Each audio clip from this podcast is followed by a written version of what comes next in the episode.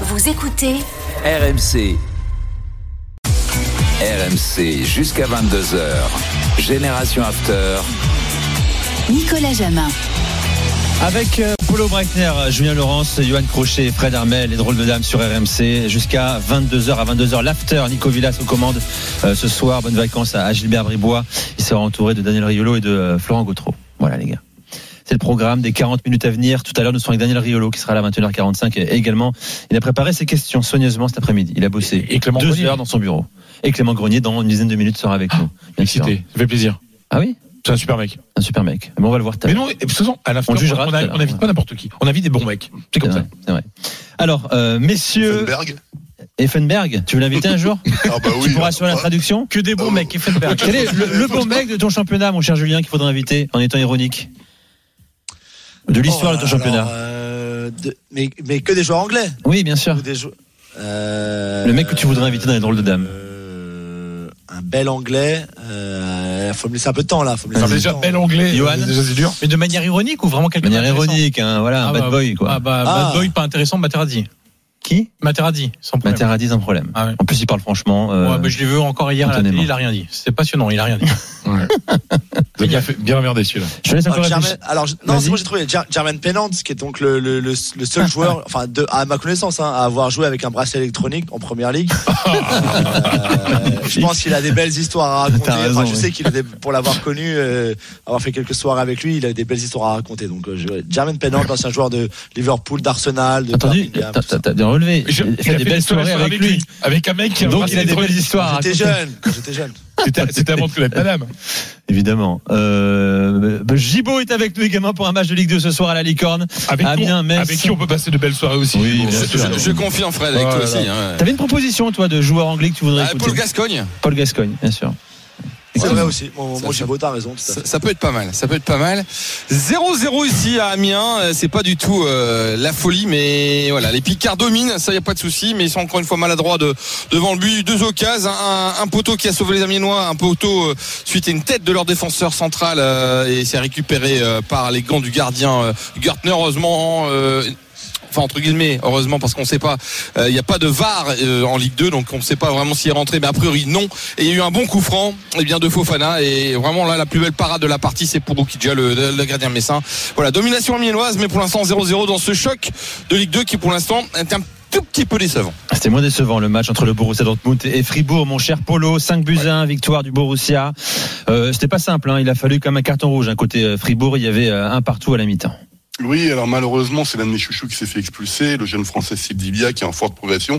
Et il est pas, il a pas fait un record, mais pas loin. Il s'est pris euh, deux cartons jaunes en deux minutes, donc c'est, il s'est fait expulser. Ça a été euh, compliqué pour le Borussia Dortmund malgré le score.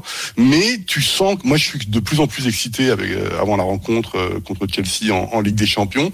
Parce que là, il y avait le retour de Marco Rose, donc on ne sait pas s'il sera là l'année prochaine encore, parce qu'il est très critiqué.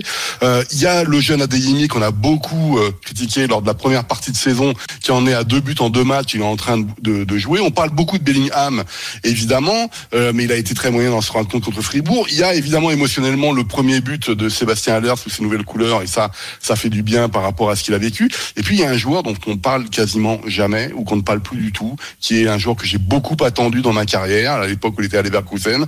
Il est un peu remplaçant de luxe un peu partout, et cette saison, il est en train de s'installer euh, au Borussia Dortmund et revenir à un excellent niveau. J'ai envie de dire sa maturité, c'est à 27 ans. C'est Julian Brandt. Euh, et Julian Brandt, tu sais, moi je l'ai connu à Leverkusen. Il était euh, euh, quasiment un tout droit dans le 4-2-3-1 à l'époque, etc. Et là, tu le vois jouer maintenant au milieu de terrain. C'est presque le le complice de Bellingham à chaque fois. Et donc tu peux le faire jouer évidemment à gauche, à droite, milieu offensif, derrière l'attaquant. Il il travaille beaucoup à la, sur la récupération maintenant. Et donc je trouve que ce Borussia Dortmund, même si tout n'est pas parfait et même si on est encore loin de ce que je pense que peut produire cette équipe, parce qu'il y a quand même des joueurs comme Daoud, Malen qui euh, est sur le banc, le jeune Raina évidemment l'américain, en n'oubliant pas Bruno Gittens, Moukoko qui était aussi sur le banc. Tu as quelque chose où J'aimerais bien qu'ils fassent une une épopée européenne parce que je les sens capables de le faire. Malheureusement, ils sont parfois un peu un peu fébriles. Ça va être Chelsea, ça va être un super test, je pense. Je sais pas comment est Chelsea en, en Angleterre. Alors j'ai vu quelques matchs, j'ai repéré que c'était quand même assez solide. Ils commençaient à avoir certains résultats pendant un moment. Euh, moi, je suis très très excité. Et puis en plus, le fait que Sébastien euh, marque son premier but en Bundesliga sous les couleurs du Borussia Dortmund, ça fait du bien. Et donc voilà, vivons la semaine prochaine. Ce sera le 15 février. C'est 15 pas encore ça, hein, mon cher euh, Julien Chelsea. Hein. Euh, match nul, tristoun ce week-end. très très compliqué malgré la, malgré le- les nouvelles recrues, Enzo Fernandez notamment titulaire, euh, Mikhailo Mudrik aussi, mais non, ça a été encore très très moyen, euh, très pauvre dans le jeu, même s'ils ont eu quelques occasions, mais très pauvre dans le jeu. Euh, et on a appris aussi que Benoît Badiachil ne jouera pas à la Ligue des Champions. Vous avez expliqué le problème. Hein, ils avaient ils avaient recruté sept joueurs, seulement trois pouvaient être euh, euh, enregistrés sur la sur la liste des, des joueurs pour la, la, la Ligue des Champions. Ben ce sera pas Benoît Badiachil, pourtant qui est très bon en, pr- en première ligue. Je comprends pas du tout. Joao Félix, Mudrik et, et Enzo ont été les trois choisis parmi les, les sept nouvelles recrues. Le casse-tête managérial pour Graham Potter euh, avec cette légion euh, Ouais. euh, à Chelsea. Euh, L'Italie donc, euh, on en parle. Le, le- le- le derby entre l'Inter et le Milan, je le disais, remporté par l'Inter un but à zéro. Lautaro Martinez. Toi, c'est le, sont les choix de Stefano Pioli, entraîneur du Milan, qui t'ont intéressé, euh, Johan? Ouais, bah, souvenez-vous, la semaine dernière, je disais, euh, euh, il va falloir des changements peut-être à Milan, parce qu'ils étaient dans une mauvaise passe et que on attendait tous, voilà, que, que Pioli bouscule un petit peu ce qu'il ce qu'il a l'habitude de faire. Mais je dois bien avouer que euh, bousculer, ok, mais ce qu'il a fait ce week-end contre l'Inter dans un derby, euh, en fait, personne ne comprend encore aujourd'hui. Euh, C'est-à-dire que vous, prenez la chronique de, de, de Saki dans la Gazzetta ce matin. Euh, il détruit Pioli en disant que voilà Milan c'est un sparring partner de, de l'Inter, qu'il n'y a pas eu de match, que euh, que euh, il a il a jeté en fait c'est une expression ben, je vous ai envoyé hier soir jeter le travail de deux ans euh, sur un seul match. C'est-à-dire que tu as habitué ton équipe à jouer d'une certaine façon. Tu as mis en place tout un travail de fond pour travailler à la fois évidemment les questions tactiques techniques etc mais la mentalité de cette équipe. La mentalité c'est jouer haut presser être agressif euh, être dans la proposition euh, garder le ballon euh, être vertical à souhait, mais aussi être capable de garder le ballon et construire un peu plus lentement pour attendre des décalages, pour créer des espaces, etc. Et là, pendant deux ans, vous faites ça avec succès puisque vous gagnez le Scudetto. Et sur une mauvaise série, vous vous dites, c'est un peu, j'ai l'impression, coup de panique. Bon bah, euh, euh, puisque ça marche plus là depuis six matchs, et bah tout le monde en défense. Euh, on oublie le ballon, 25% de possession quand même en première mi-temps, 25% de possession pour le Milan. Euh, tout le monde en défense, 5-3-2. Allez hop, c'est carré les gars, euh, on bouge plus, euh, on se cale là. Et, et- mais le problème, c'est que quand tu fais ça, alors déjà, moi je trouve que pour en discuter avec des des, des entraîneurs, des techniciens, des, des formateurs dans, dans, dans voilà dans plein de discussions, euh, euh, tout le monde parle de la logique de cohérence dans un vestiaire. C'est-à-dire que les joueurs ont vite fait de déceler un manque de cohérence de l'entraîneur. Et à partir du moment où ils le décèlent, Ah, c'est comme avec les profs Ils hein, le au collège. Hein. Ils le perdent. Et là, je me dis, mais comment les joueurs ont réagi quand ils ont vu Pioli, Pioli pardon, euh, prendre feu comme ça, en disant, mais attends, depuis deux ans, deux ans, ils nous répètent des trucs, et là, on fait mais tout l'opposé. C'est même pas on fait, on change et on varie un tout petit peu. C'est qu'on passe de 0 à 100%, de A à Z. Et, et, et justement dans cette dans cette idée de d'être bloc bas, 5-3-2, etc. Vous devez jouer donc les transitions, puisque vous n'avez pas le ballon. Vous êtes très bas, vous avez 80 mètres de terrain à remonter. Vous devez donc jouer les transitions avec des espaces qui seront laissés par l'Inter. Votre dieu d'attaquant, c'est Giroud, 36 ans, et Origi, qui est, qui est pas en forme, qui est pas à 100% physiquement, et qui est pas le joueur le plus rapide. Et vous mettez Léao sur le banc. Stéphano, il a voulu se rassurer après euh, sept matchs sans victoire. Léao, qui est, qui, qui en jeu de transition est exceptionnel parce que jeu de transition pour un attaquant, il faut faire quoi? Prendre les espaces, être capable de jouer entre les lignes et se retourner, gagner des 1 contre 1, accélérer, proposer du jeu sans ballon dans l'espace. C'est pas Giroud et Origi qui peuvent le faire ça. Donc je parle même pas de encore Gabi en défense et Thio sur le banc qui rentre en fin de match, de Messias, Kronic, Tonali, enfin je, je- au milieu de terrain. Bref. C'est vraiment très très étonnant.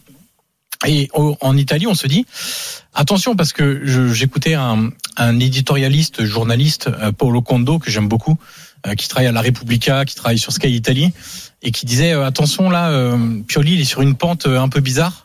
Euh, il faut quand même faire attention parce que là, il a tout renié euh, son travail sur un match. Euh, et puis euh, surtout le discours d'après match. Oui, mais non, c'était bien. Moi, je trouve qu'on n'avait pas été trop mis en danger. Bah oui, t'as pas été trop mis en danger, mais tu prends quand même un but et puis t'as pas mis en danger les autres. Zéro tir cadré. Euh, 25% de, possession en première mi-temps, zéro tir tenté en première mi-temps, zéro tir en 45 minutes. Donc euh, attention, euh, je vais pas dire qu'il est en danger, etc. Mais comme le disait ce fameux Paolo Condo, euh, à surveiller de près l'évolution ou l'involution de, de Pioli, parce que Milan maintenant a des des objectifs beaucoup plus importants que quand Pioli est arrivé. Tout à fait. Le Milan qui est sixième, hein, qui a glissé euh, au classement, sixième, 38 points, à euh, égalité de points hein, avec la les- Lazio, La Ligue des Champions. Hein. qui a été accrochée à, à Vérone d'ailleurs, euh, la Lazio. Ouais, exactement. euh, ce soir. Euh, les Un gars, la minute, c'est parti pour la minute de Julien Laurent. De Julien Laurent, c'est bien ça. Julien, on envoie la musique.